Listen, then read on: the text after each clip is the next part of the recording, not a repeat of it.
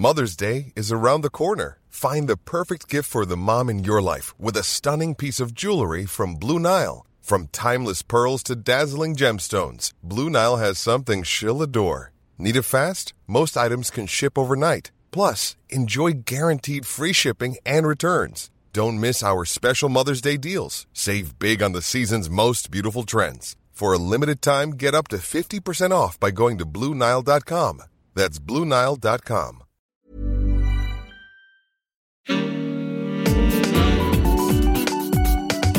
Queer as Berlin.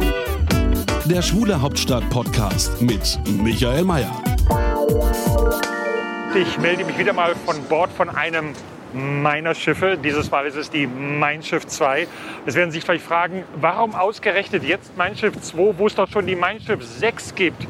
Naja, diese Woche, Sie ahnen schon an meinem Outfit, gibt es ganz besondere Gastgeber hier an Bord. Denn TUI kreuzt für eine Woche auf den Wellen des Regenbogens. Und wie sich das so anfühlt, das schauen wir uns jetzt mal an.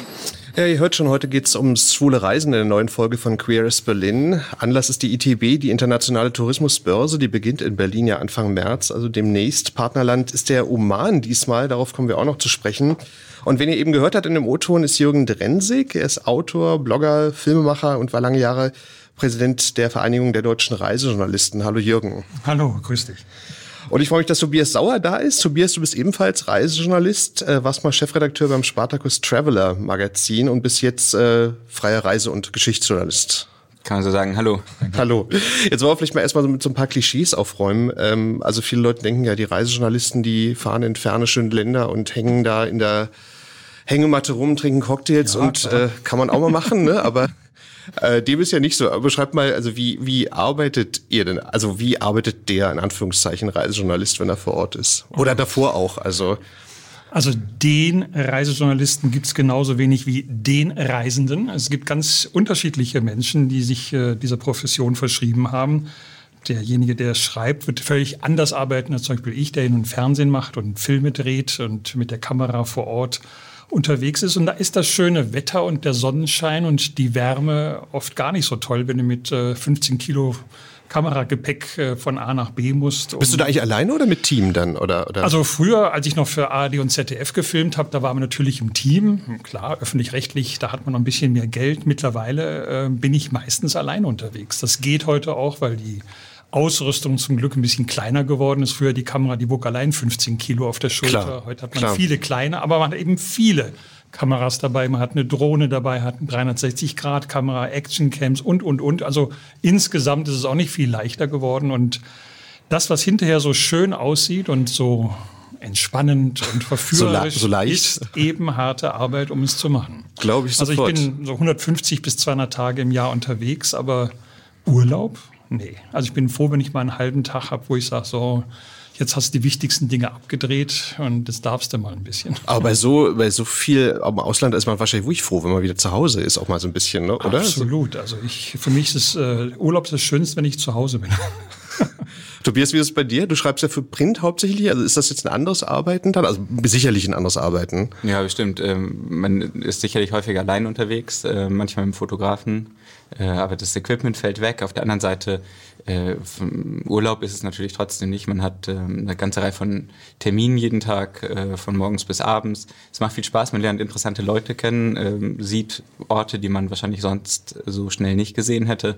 Aber der Unterschied zum Urlaub ist, glaube ich, wirklich, dass man ähm, dort, wenn man im Urlaub ist, Freizeit hat, keine Termine hat, äh, entscheiden kann, gehe ich jetzt zum Strand oder in die Bar. Das fällt natürlich alles Klar. Weg, wenn man auf so eine Recherchereise ist. Schönstes Beispiel. Ich komme gerade, naja, so schon ein paar Wochen hier zurück von den Malediven. Also, ah, oh, Malediven, man hatte eine Woche Urlaub gemacht. Ja, von den sieben Tagen hatten wir fast sechs Tage Dauerregen. Und wenn man dann einen Film machen soll über die Malediven, dann ähm, fällt es einem schwer zu entspannen. Weil oh, ja, was macht man denn in so einem Fall eigentlich? Ich meine, das ist ja dann. Ja, wir haben also alles Mögliche überlegt, uns äh, vielleicht von der Dramaturgie zu ändern und sagen, hinter den Kulissen einer Ferieninsel möglichst viel auch in der Küche und in irgendwelchen Maintenance-Räumen zu drehen. Also man hascht dann wirklich jedem Sonnenstrahl hinterher und hofft, dass man hinterher vielleicht am Schnittcomputer noch ein bisschen Sonne elektronisch hineinzaubern kann. Ich dachte mal, auf den Malediven, da regnet es nie. Na kleiner ja. Witz jetzt, aber.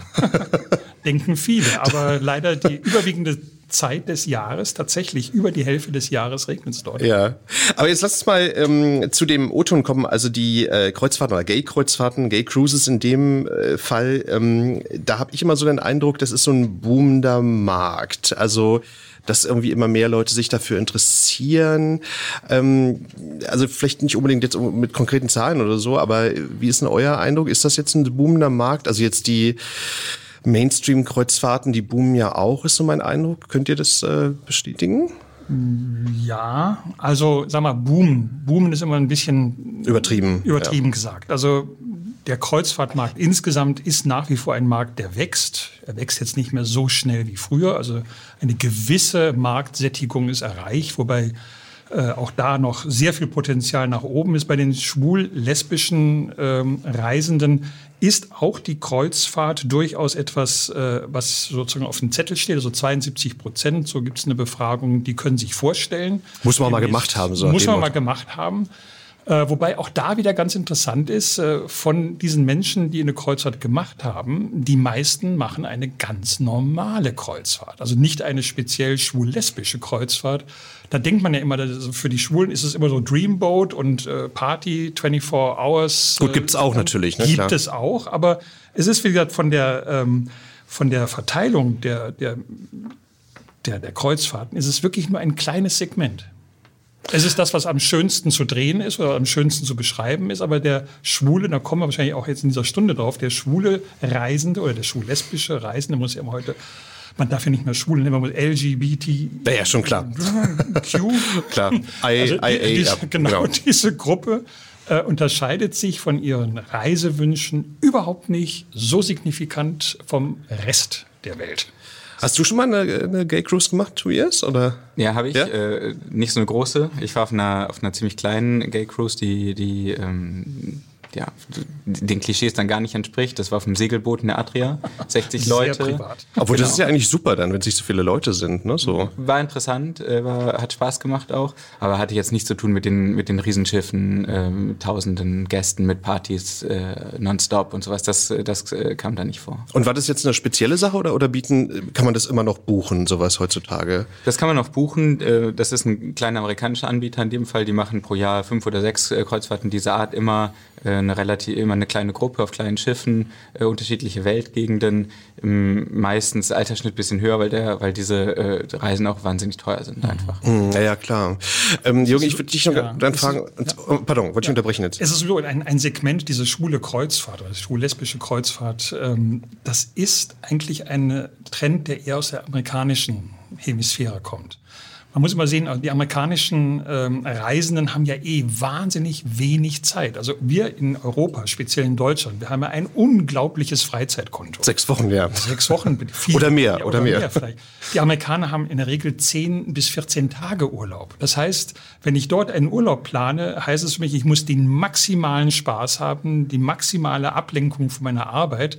Und da sind natürlich äh, Kreuzfahrten ideal. Man ist also unterwegs, man sieht noch ein bisschen was, man hat Spaß, man hat wirklich Feiermöglichkeiten ohne Ende. Also der deutschsprachige Markt in diesem Segment ist relativ klein und auch die Versuche, da kommen wir vielleicht jetzt noch drauf, es gibt ja gar nicht so viele deutschsprachige Gay Cruises. Eigentlich gab es ja nur zwei in der letzten Zeit. Einmal von TUI eben angedacht auf der Mein Schiff. Das ist auch noch ein eigenes Thema. Da können wir auch wunderbar drüber reden, über diesen Versuch.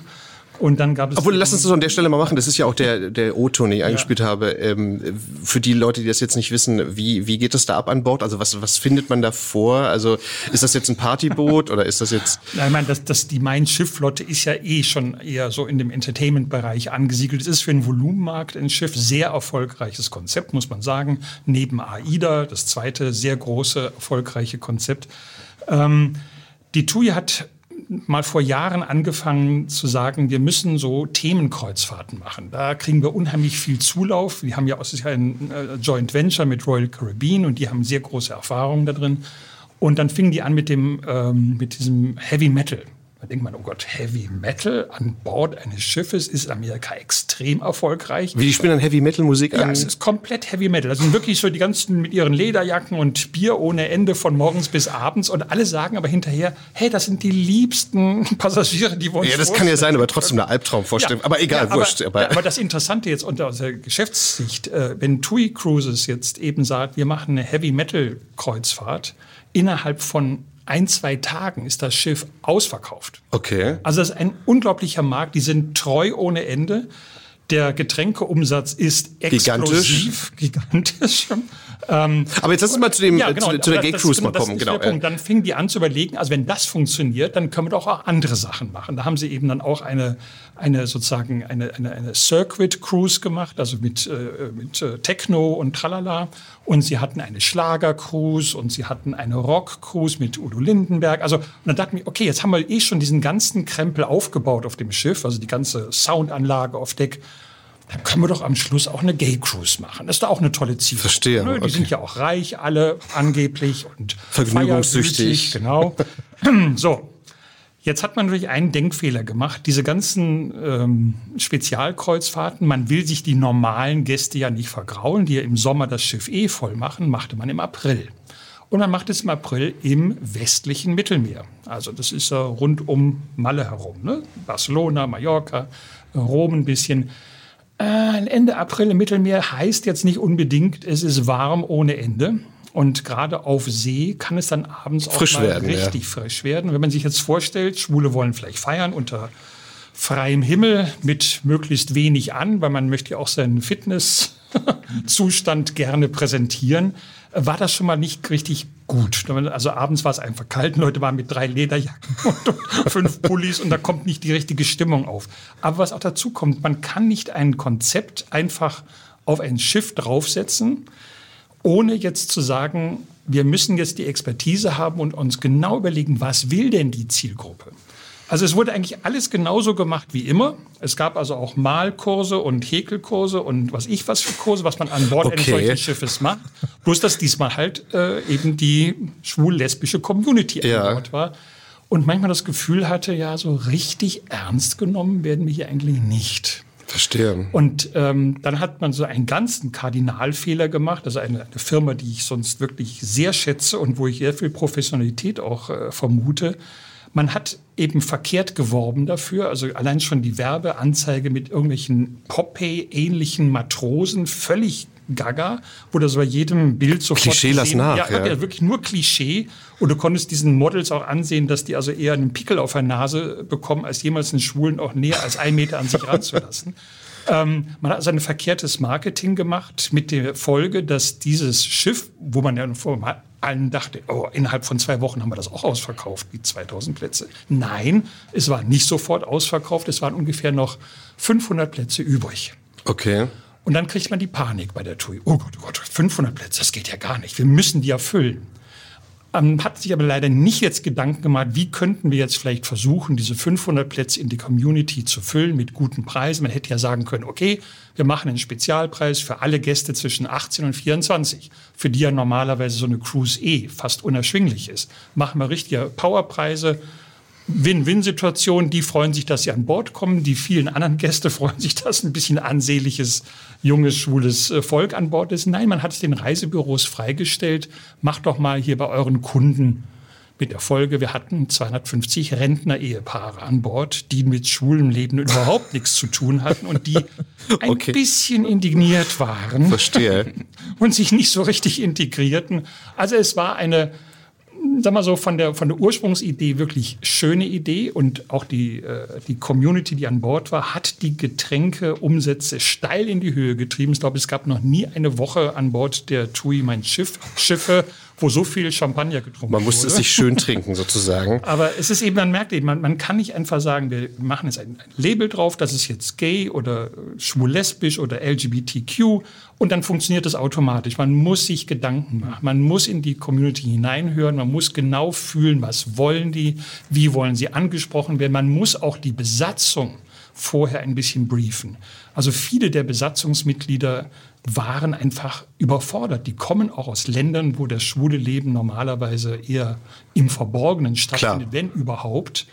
Und das war für die wirklich ein Clash Schwierig. Ja, ja, also ja. Die, die konnten auch mit, den, mit dem Flirten überhaupt nichts anfangen. Also gerade die, die Stewards oder so, ja, wenn die jetzt ein bisschen, logischerweise, die wurden ein bisschen angeflirtet, wenn sie nett aussahen.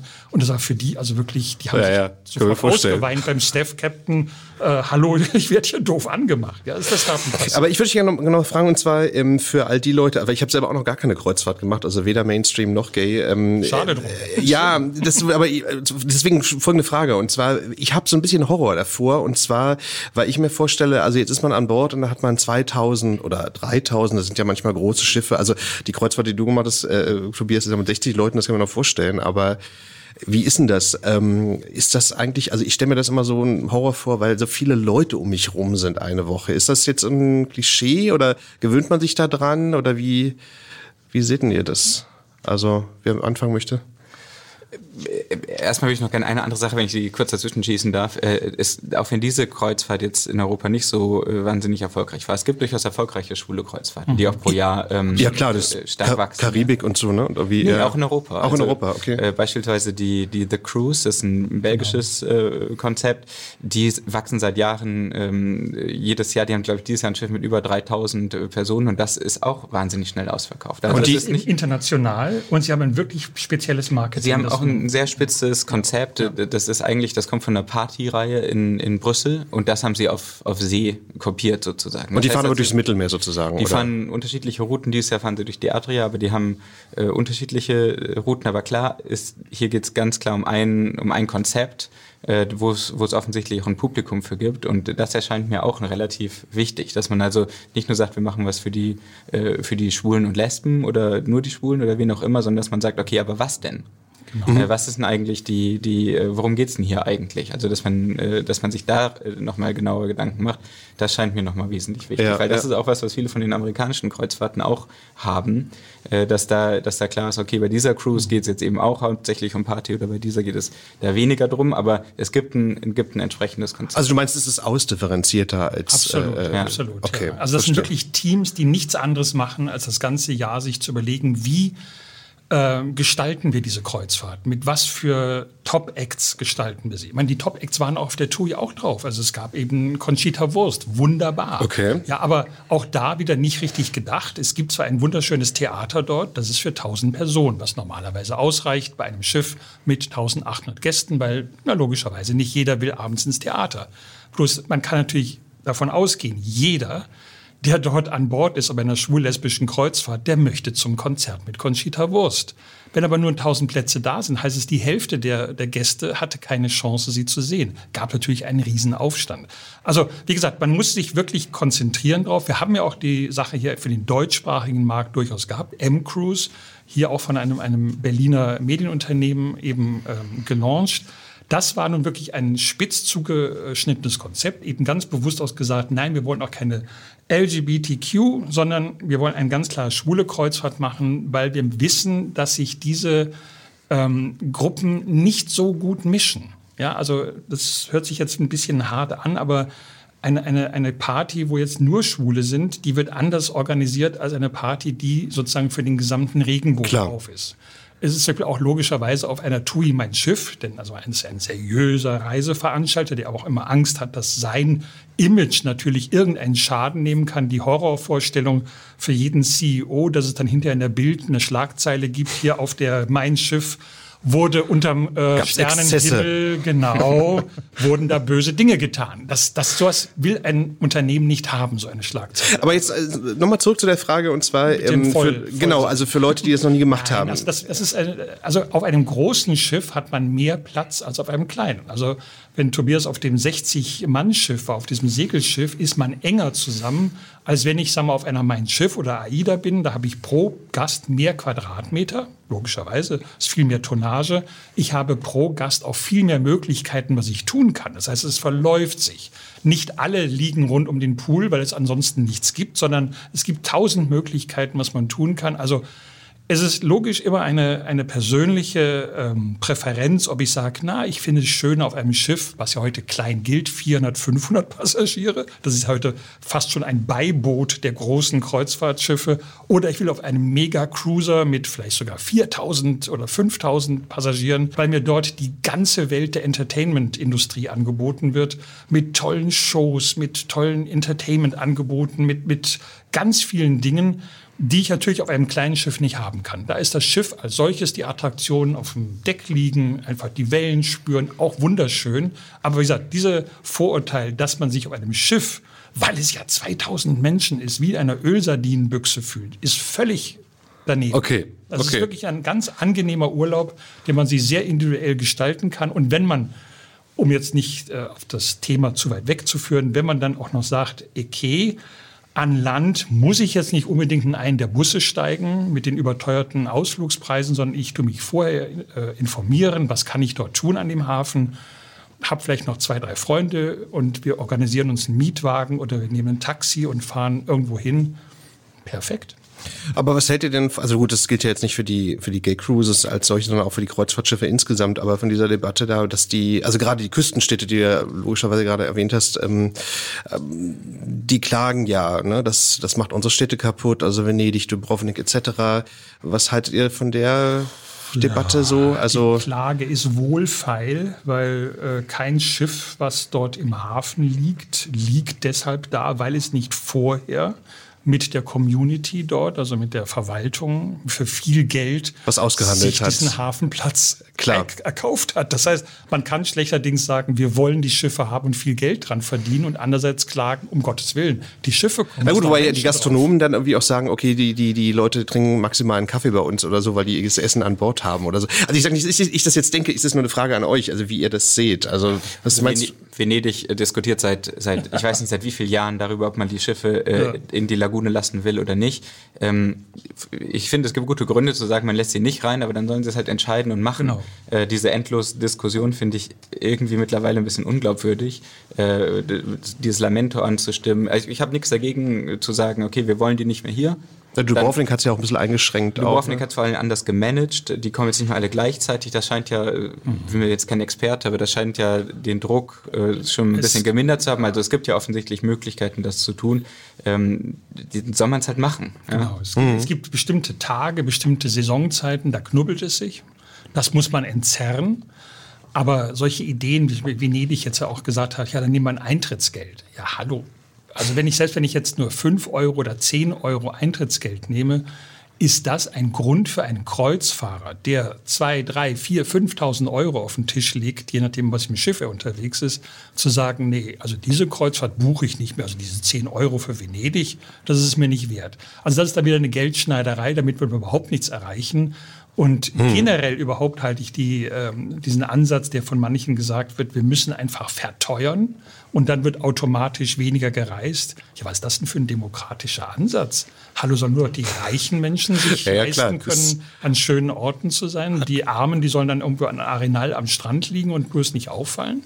Naja gut, wobei die Argumentation halt ist, ne, die haben die Leute haben alles an Bord und, und geben dann vor Ort nichts aus. Ne? Das ist ein bisschen anders, als wenn ich individuell dahin fahre. Ne? Das naja, halt sagen wir so, die, die meisten Kreuzfahrer, wenn die jetzt wirklich klassisch buchen Ausflüge, dann buchen sie einen Halbtagesausflug oder vielleicht zwei Halbtagesausflüge oder Sie buchen einen Tagesausflug. Und beim Tagesausflug ist in der Regel dann auch sagen wir, das Essen inkludiert, logischerweise.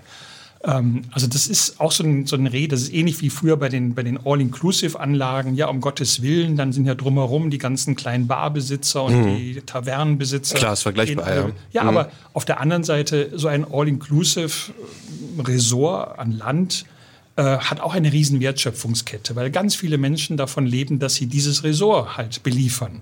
Ganz viele Kleinbauern, ganz viele äh, Klar, äh, ja. auch Angestellte. Also man muss immer das aus, einer verliert immer, weil andere gewinnen. Also man kann nie so, so ein Schwarz-Weiß denken, das ist jetzt böse fürs Land oder das ist jetzt böse für die Hafenstadt es gibt immer Menschen, die gewinnen. Also auch in Venedig und in Dubrovnik oder in Barcelona. Es gibt unzählige Geschäftsleute, die trotzdem sagen, da verdienen Gottes Willen, dran. bitte nicht die Schiffe weg. Wir verdienen extrem viel Geld. Ja, man, ja. Braucht, man braucht ja auch gar nicht so weit äh, gucken, wenn man sich eine Stadt wie Berlin anschaut äh, und die schwule Szene äh, hier in Berlin, um das mal wieder auf das Thema LGBT zurückzuführen, Mhm. äh, die, die, die Bar-Szene, die wir haben, Genau. wäre sicherlich nicht ähm, haltbar ohne den, den Tourismus, äh, den es in Berlin gibt. Das heißt, äh, viele Bars äh, in, in Schöneberg oder sonst wo, die müssten zumachen, gäbe es hier weniger Tourismus. Also natürlich gibt es immer, äh, profitieren auch Leute von Tourismus und von jeder Form von Tourismus und, und überall, auch hier. Ja, ja, klar, ich, ich wollte es jetzt auch nicht so ganz ausführen, aber ich denke, der Unterschied ist natürlich so ein bisschen so, also so geht mir das zumindest, also dass so Berlin oder Madrid oder so, da verläuft sich das mehr, wohingegen es dann Städte wie Dubrovnik oder Barcelona gibt, wo das dann sehr sich dann bald und so. so verläuft es sich auch aber nicht in Berlin. ne? Stimmt schon, aber ich würde sowieso gerne so ein kleines bisschen das Thema nochmal wechseln. Also gerade wenn es um Schwules geht, dann ist die ist wollen natürlich auch dahin, wo Die- es jetzt Genau, das ballt sich da auch. Absolut.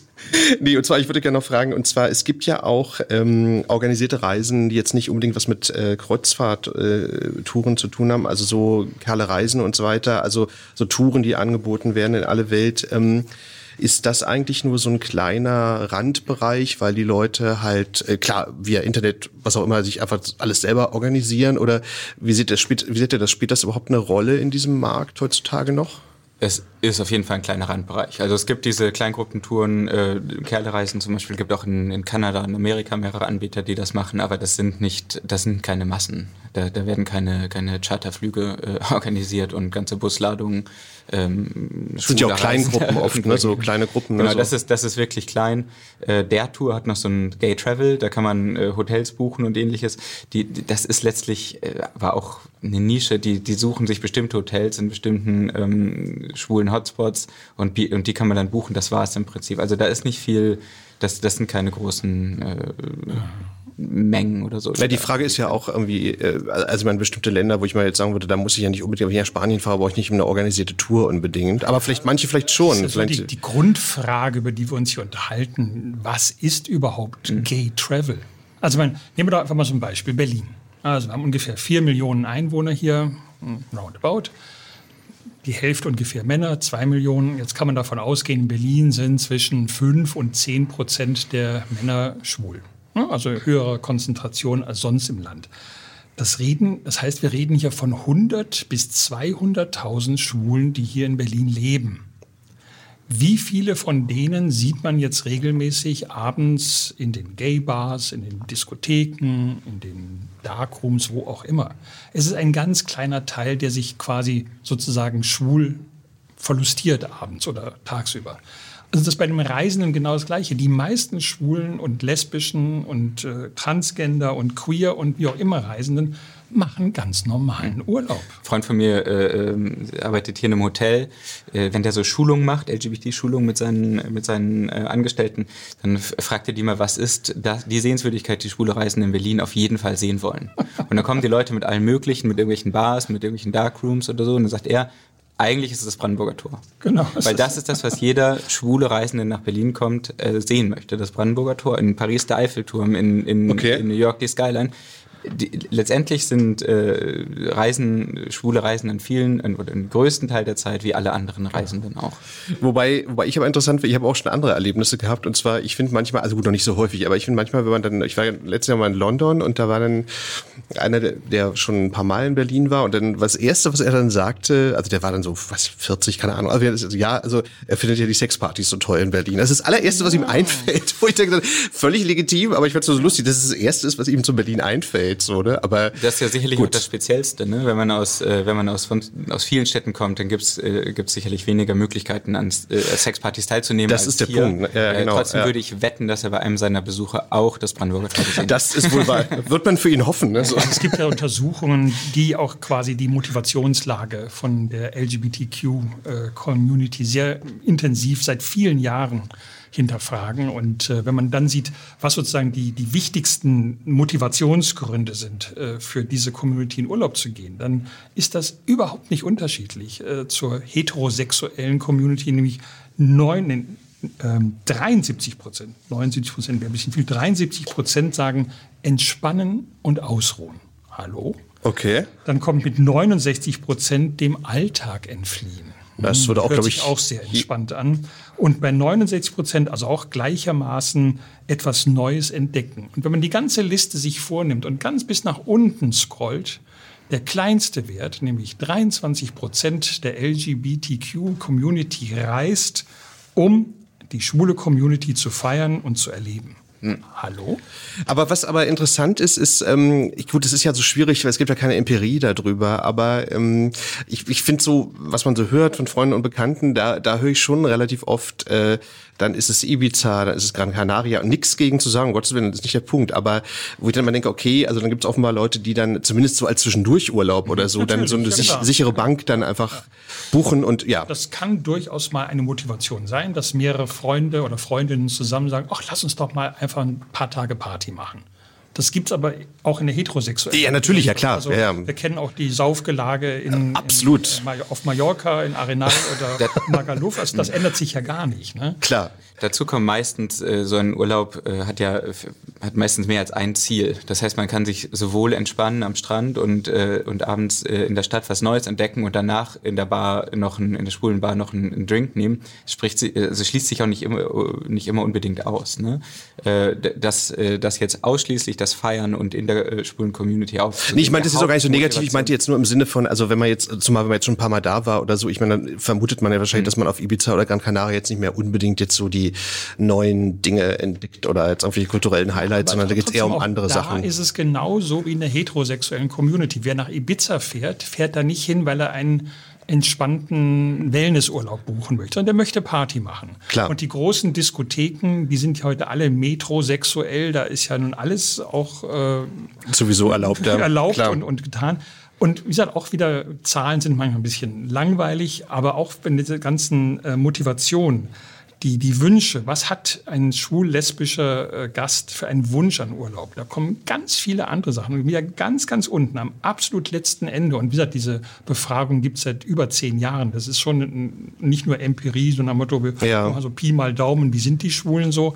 Ähm, ganz unten ist bei nur 20 Prozent der Schwulen der Wunsch, naja, wir könnten auch vielleicht ein sexuelles Abenteuer haben. Bei den Lesben ist nur ein Prozent der Wunsch. Okay. Also das ist nicht ist so, dass Aussage, die, ja. es ist nicht so, dass die Schwulen und Lesben unterwegs sind, weil sie sagen, endlich mal Urlaub, ja, jetzt ja. wird richtig draufgehauen, jetzt machen wir von morgens bis abends Sexparty. Nein, nein, nein. Es sind auch, Pardon, äh, sind auch äh, ich glaube, wenn man sich die Anekdoten anschaut, äh, dann ähm, wirkt, dann, wirkt dann, dann verzerren die das Bild der Wirklichkeit ein bisschen. Denn äh, Jürgen sagte es vorhin, äh, viele schwule Lesben nehmen einfach an einer ganz normalen Standardkreuzfahrt teil, aber die Kreuzfahrten, über die wir geredet haben vorhin, das sind dann natürlich die Partykreuzfahrten von The Cruise Genau. und so. Das sind dann eher diese 25 oder 20 Prozent, die sagen, okay, wir wollen, wir wollen mal das machen, aber die fallen natürlich viel mehr auf. Und genau Weil wenn schriller, schriller ist einfach. Ne? So, ja, und weil es auch was anderes ist. Und wenn deine, wenn deine Freunde sagen, ey, ich war wieder in, in Gran Canaria, dann, ähm, dann merkst du dir das, aber die ganzen äh, Städtetrips nach Hamburg und Köln und sowas, die fallen wahrscheinlich Auch wieder äh, ein bisschen hinten raus. Na, ich wollte euch nur Man eure. erzählt ja auch nur über das Besondere. Das ist ja. auch, wenn jetzt ein Heterosexueller oder überhaupt ein Tourist, der nach Berlin kommt, dann hinterher zu Hause, ob es nun in Wanne Eickel ist oder in Brighton oder sonst wo. Ja, da gibt es in Berlin also eine Dönerbude, da musst du 100 Meter anstellen, weil es den angeblich besten Döner der Welt gibt. Hallo? Dieser Döner ist nicht besser und nicht schlechter, sorry, sorry, als in ja. irgendeiner anderen Bude. Naja, aber da gibt's würde ich aber nicht 100 Meter anstehen, um einen blöden Döner Das zu stimmt, essen. da hast du Aber das recht. ist eine wunderbare Geschichte. Ich sag nur der Oder- Ge Gemüsedöner, genau. ja, oder wenn jemand eben ins, ins, äh, ins, ins Berghain will und dann wird die Wahnsinnsgeschichte, ja, dann die Schlange, die waren fast einen Kilometer und dann zwei Stunden nachts in der Kälte gestanden, dann kam ich da vorne an, hatte gesagt, nee, dein Gesicht passt mir nicht, kannst wieder gehen. Das sind die Stories, die sich verselbstständigen Stimmt. und die dann auf einmal so ein Image heraufbeschwören, was eben wirklich nur eine winzige Facette des Gesamten Ja, ja, das, das stimmt, da hast du recht. Ich würde euch gerne noch was anderes fragen. Und zwar, ich war im November in Oman, auch in so einer kleinen Gruppenreise. Und das war aber hetero, also war jetzt nicht irgendwie, äh, also LGBT-Reise. Und äh, ich habe mich da gefragt, ähm, ob es nicht dann auch wie auch Länder gibt, äh, wo dann es auch Sinn macht, so eine organisierte Reise zu machen. Also Oman könnte man ja auch theoretisch individuell bereisen, ist ja absolut möglich. Aber jetzt gerade so aufs LGBT-Publikum äh, bezogen, würdet ihr sagen, dass es so Länder gibt, wo man dann denkt, na ja, vielleicht ist es doch ganz gut, da so eine organisierte Reise zu machen, weil man dann privat vielleicht so äh, sich das schwerer organisieren das kann, so? Oder wie seht ihr das? Ich wüsste nicht, dass es organisierte LGBT-Reisen nach Oman gibt. Nee, nee, das ist sowieso klar. Aber ich meinte nur, also das so, so. Äh also dann wüsste ich nicht warum. Also äh, entweder man macht eine, eine Kleingruppenreise, weil man sagt, man war nicht, äh, man kennt sich dort nicht aus, man oder das wird einem organisiert, man lernt vielleicht Sachen kennen, die man, auf die man selbst nicht käme, da spricht ja nichts dagegen. Ähm, aber äh, aus speziellen LGBT-Gründen das zu machen, das wüsste ich jetzt nicht warum. Im Gegenteil. Also mein, das, wenn man jetzt, das wäre gleich, wenn ich jetzt absurderweise sagen würde, wir machen eine LGBTQ-Reise nach Saudi-Arabien. Hallo? also wenn man das mit drei Fähnchen quasi durch. Du meintest ohne. nee, nee, ich meinte das jetzt, im, ich habe mich ein bisschen falsch ausgedrückt. Und zwar, ich, das war ja, das war ja auch eine ganz normale ähm, hetero ja. organisierte Reise. Aber ich habe mich nur gefragt, ob ähm, man vielleicht selber, wenn man jetzt so individuell da. Also du meinst jetzt grundsätzlich? Grundsätzlich, genau. Das, aber grundsätzlich, genau. das würde jetzt nicht auf unser Thema jetzt äh, von Gay Travel genau, zutreffen. Das genau. ist einfach eine Frage. Bin ich jemand, der Spaß dran hat, mir alles selbst zu organisieren, finde ich das toll. Ja. Oder sage ich, nee, ich möchte eigentlich lieber mich konzentrieren auf die Schönheiten der Region, auf das interessante historische Angebot. Ich möchte mich mit dem ganzen organisatorischen Kram nicht abgeben. Das ist ja ein gewisser Rechercheaufwand auch, den man unter Umständen und hat. Da ne? habe ich jetzt, wenn ich jetzt, weil, nehme ich jetzt mal an, das Oman, das wird jetzt nicht eine normale, einfach eine Gruppe, das ist meistens eine Studienreise, also Studiosus, Gebico, wer auch immer, die großen Veranstalter, die extreme Expertise da drin haben. Äh, da weiß ich, da habe ich einen perfekten Reiseleiter, also nicht einen, der Radebrecht und so seine, seine zusammengesuchten Reiseführer-Erfahrungen äh, da äh, zum Besten gibt, sondern das sind meistens studierte Menschen, die perfekt auch Deutsch sprechen und die mir wirklich einen Hintergrund liefern, die mir helfen, etwas einordnen zu können. Also gerade in solchen Ländern, eine gute Studienreise, die ja früher so ein bisschen den Ruf, alles alte Oberstudienräte, schrecklich trocken, schrecklich langweilig, aber auch da in diesem Segment ist extrem viel äh, Neues hineingekommen, sehr viel Begegnungen mit Menschen, also nicht nur irgendwelche toten Steine angucken, sondern sehr viel Kontakt zur Bevölkerung, was ich alleine, wenn ich nicht ein sehr offener Mensch bin und vielleicht auch ein sehr sprachgewandter Mensch bin, mir wahrscheinlich gar nicht so zusammenstellen kann in der wenigen Zeit, die ich da habe. Ist aufwendig einfach, ja. genau, ja.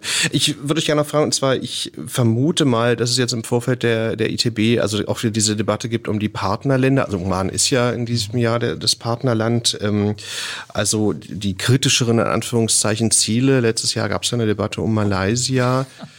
Auch ähm, legendär, der alte Zause von Tourismusminister. Genau. Sagte, was? Schwule? Schwule gibt es bei uns gar nicht.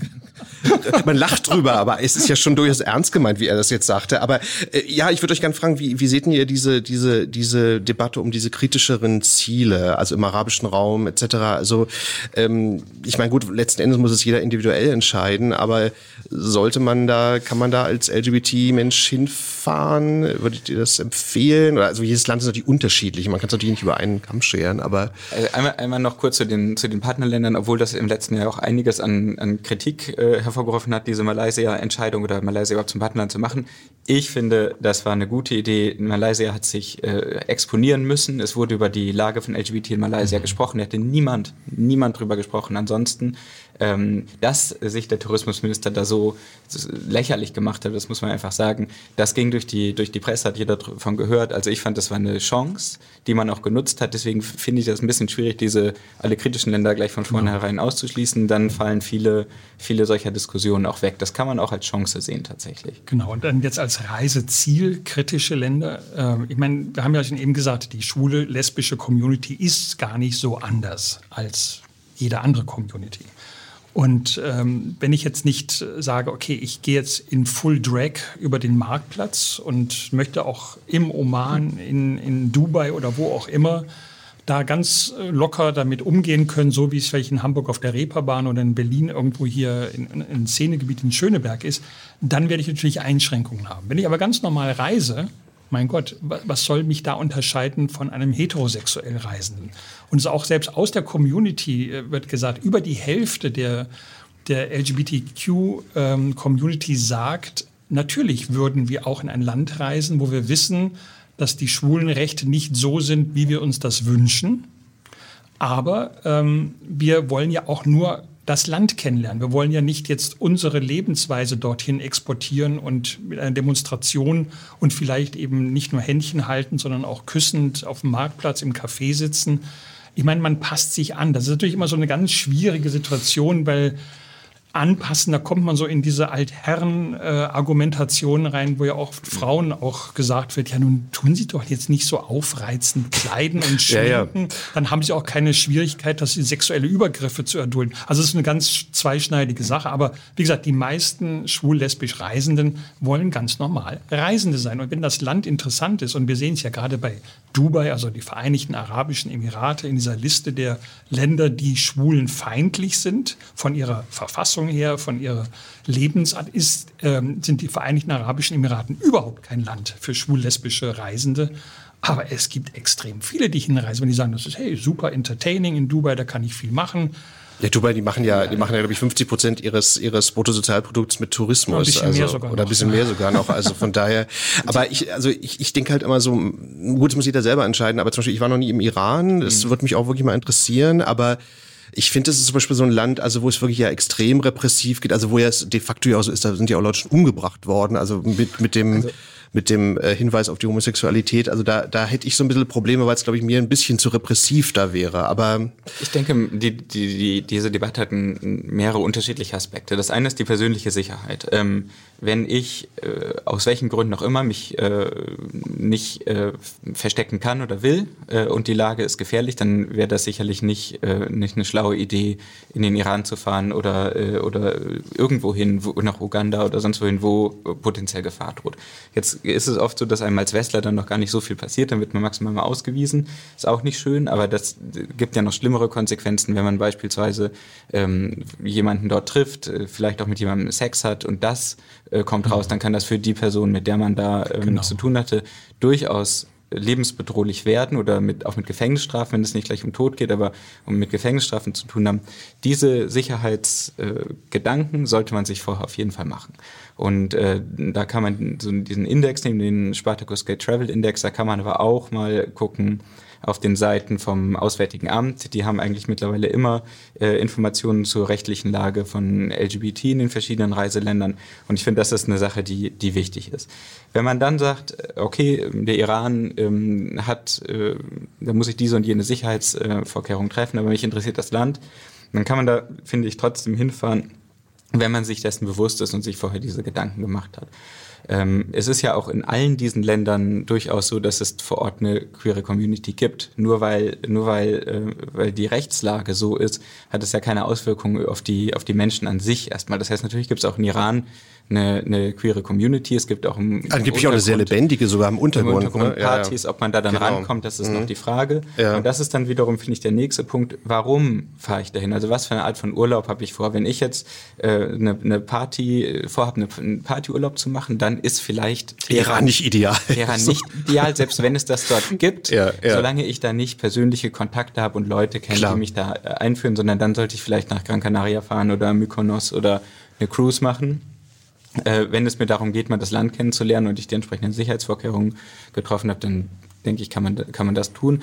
Es sei denn, man möchte aus politischen Gründen sagen, es ist ein Statement, ich möchte, möchte das nicht unterstützen kann man machen, aber ich finde, das ist keine ganz so einfache Diskussion. Nee, nee, es ist, glaube ich, auch so ein bisschen auch, das meint ihr ja, glaube ich, auch so ein bisschen einfach so eine individuelle Entscheidung. Ja, so ein bisschen geht es ja auch so ums Wohlfühlen, so dass man ja. so ein Gefühl da hat. So, ne? Nehmen wir ein Land, was eben sehr stark auch im, Volumentourismus hier ist, Ägypten. Also jetzt hm, wieder, ja. es gab ja ganz lange Jahre dieses Sicherheitsproblem oder das vermutete Sicherheitsproblem. Das ist auch ein repressives Land. Ne? Extrem. Also wenn also. ich jetzt nach Ägypten reise, dann muss ich mir eben sagen, okay, ich reise dahin, weil ich die Kultur toll finde oder weil ich das Rote Meer so toll finde, weil ich schön tauchen kann, weil es eine sehr gute Hotelinfrastruktur dort gibt. Also bei der TUI habe ich letztens gehört, also die Hotels weltweit mit den besten Benotungen sind alle in Ägypten am Roten Meer, weil einfach so ein toller Service. Ach wirklich, ja? Ja. Okay. Also man kann dort einen wunderbaren, ich sage mal in Anführungszeichen, normalen Urlaub machen.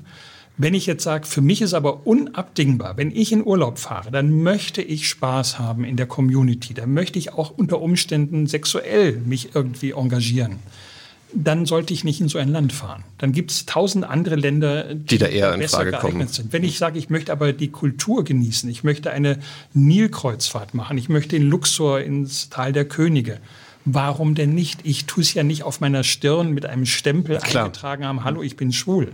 Mhm. Es, gibt, es gibt gibt ja noch so ein paar Länder dazwischen, äh, zwischen, zwischen Himmel und Hölle sozusagen. Mhm. Ähm, äh, ich kann mich erinnern äh, an die Diskussion um Ungarn, wo sich die Lage einfach verschlechtert, aber wo man natürlich jetzt auf keinen Fall ähm, Todesstrafe, Gefängnis Klar. oder irgend sowas hat.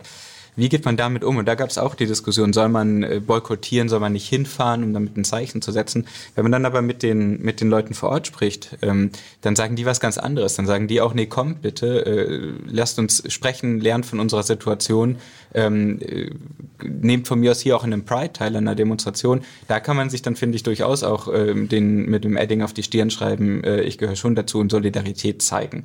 Das äh, hängt dann aber sehr stark von den einzelnen Ländern ab und ich finde so eine pauschale Boykott-Diskussion ähm, führt da, glaube ich, nicht weiter, sondern man muss sich da wirklich genau überlegen, was will ich, wa warum fahre ich in den Urlaub? Man ist ja, man ist ja, sind ja auch nur ein paar Wochen im Jahr, die man so verbringen kann.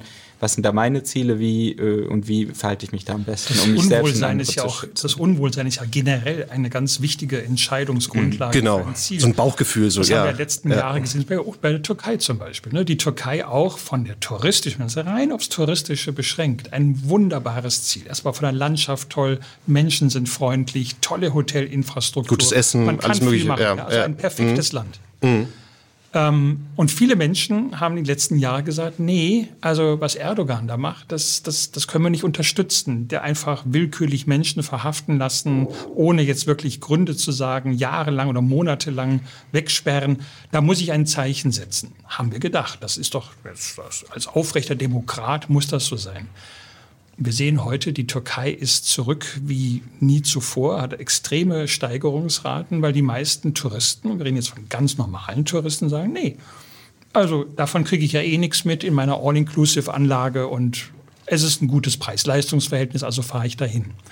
Es ist immer ganz schwierig, jetzt äh, sozusagen moralische Entrüstung als Maßstab zu nehmen für ein Ziel oder gegen ein Ziel. Wenn wir jetzt nur in lupenreine Demokratien verreisen dann wollten, bliebe nicht viel übrig. Dann ne? bleibt wirklich nicht mehr das viel stimmt. Übrig, Jetzt wollte ich euch noch fragen, ihr habt ja schon ein paar Ziele jetzt erwähnt. Habt ihr denn jetzt, ähm, ja gut, Trendziel ist immer so ein schwieriges, schwieriger Begriff, aber ähm, was könntet ihr empfehlen, was man vielleicht noch nicht äh, 2020 noch nicht gesehen. Gut, ihr seid vielleicht ein bisschen auch die Falschen, die man fragen soll, weil ihr schon so vielen Orten wart, aber ähm ich glaube, wir kommen wieder dahin zurück, wo wir schon waren. Ne? Der, der, ähm, der, der durchschnittliche schwule Urlauber ist gar nicht so viel anders vom durchschnittlichen deutschen Urlauber. Ja, aber trotzdem kann man ja sich darüber Gedanken machen, also was jetzt irgendwie vielleicht so noch ein bisschen, also ich denke immer so Kroatien, aber so unentdeckt ist es auch noch gar nicht mehr. Also Nachdem wir gerade über Dubrovnik gesprochen haben. Ja, nee, aber ich, ich habe immer so das Gefühl, ich müsste jetzt irgendwie mal wieder dahin fahren, weil so viele Leute da jetzt in Kroatien da so schwärmen von, aber... Ich glaube, die Party, oder sagen wir nicht die Party-Hotspots, die, die LGBTQ-Hotspots, die verändern sich nicht groß. Die sind seit Jahren immer die gleichen. Wenn wir jetzt eine Liste machen würden, wo. Nee, aber ich meinte ja, dass man noch nicht da mal hinfährt, ja, wo man noch nicht. Das ist der Punkt. Also wenn wir unterscheiden jetzt eine als Motivation, ich möchte schwul-lesbischen Urlaub machen. Also für mich ist die Party Nummer eins das Angebot abends, das Angebot tagsüber, das äh, Diskutieren und Austauschen mit anderen aus meiner Community. Dann ändert sich da nicht viel an Destinationen. Da gibt es manche ein bisschen höher, mal ein bisschen weniger. Es ist oft preisbedingt oder aus anderen Gründen. Äh, und ansonsten hat Tobias völlig recht. Es ist kein Unterschied zu normalen heterosexuellen Reiseverhalten. Da ist es auch so, dass manchmal, wir denken ja immer, das sind eigene Entscheidungen, warum Reiseströme umgelenkt werden. Natürlich sind das alles gelenkte Entscheidungen. Wenn die Reiseindustrie sagt, wir powern jetzt ein bestimmtes Land, in dem jetzt eben auch äh, hinter den Kulissen werden Verträge gemacht mit äh, Zuschüssen für Flugplätze, mit, mit Steuererleichterung, dann wird so etwas reingetrieben in die öffentliche Diskussion. Auf einmal sagen alle, ja, da muss ich jetzt hinfahren. Das muss ja anscheinend gut sein. Ich meine, ich finde das immer ganz lustig, jetzt als, als äh, Ehrenpräsident der VDJ habe ich quasi den Überblick über alle Reiseteile. Ich kriege immer zugeschickt, eben, was da so in den Zeitungen steht. Und ich kann immer genau sagen, welche Pressereise hat vor einigen Monaten stattgefunden? stattgefunden. Weil auf einmal ist dieses Ziel in allen möglichen Gazetten drin. Ist also nicht, nicht, weil es jetzt aus eigenem Antrieb immer so viel toller ist, sondern auf einmal sind mehr Menschen, die berichten darüber und auf einmal wird dann ein Ziel trendiger, als es mhm. eigentlich ist. Ja gut, es ist ja auch wie aus deren Sicht äh, auch legitim, ne? wenn dann irgendwie ein Land klar. da was featuren will und so. Logisch. Ihr Lieben, ich danke euch sehr für eure Zeit. Das war die neue Folge von Queers Berlin. Heute sprachen wir über schwules Reisen und vielleicht kann man ja auf die ITB auch gehen, um sich ein bisschen zu Absolut, es gibt ja einen eigenen inspirieren Pavillon zu lassen. Und kann man ganz viele Reiseinspirationen. holen. Also ich finde es ja immer eigentlich eine ganz, ganz schöne, äh, ganz schöne Messe irgendwie so. Also es ist eigentlich so die schönste Messe eigentlich so. Ja, ich finde da, gut. Das, das Witzige ist ja auch am Ende der Messe, am Samstag äh, dieses Jahr, gibt es abends ein extrem aufwendiges Essen, was auch sehr teuer ist. Ich glaube, knapp 200 Euro pro äh, Gast im Ritz-Carlton von der LGBTQ-Community. Also die, die größte Party, wenn man so will, dieses Jahr auf der ITB wird von der schwul-lesbischen Community zelebriert. Ach, guck an, okay. Mit der Messe gemeinsam übrigens, nicht außerhalb der Messe. Ah ja, okay. Gut, jetzt habe ich noch einen kleinen Tipp für den 6. März, wenn ihr quasi dann abends äh, nochmal woanders hingehen wollt. Da gibt's nämlich im äh, BKA-Theater einen Podcast-Abend. Da sind nämlich eine ganze Reihe von Podcastern zu Gast. Da geht's auch um queere Themen, aber nicht nur. Da geht's auch um Musik, Kino, Wein, Neukölln und vieles mehr. Also ein bunter Themenstrauß, da will ich auch sein und ein bisschen was erzählen. Also wenn ihr Bock habt, kommt vorbei am 6. März, Freitag 20 Uhr und Freitag ist es im BKA Theater. So, danke euch fürs Zuhören und ähm, danke, dass ihr da wart. Tschüss, bis zum nächsten Mal. Danke für die Einladung. Bis dann. Danke, tschüssi. Queer as Berlin. Der Schwule Hauptstadt Podcast mit Michael Mayer.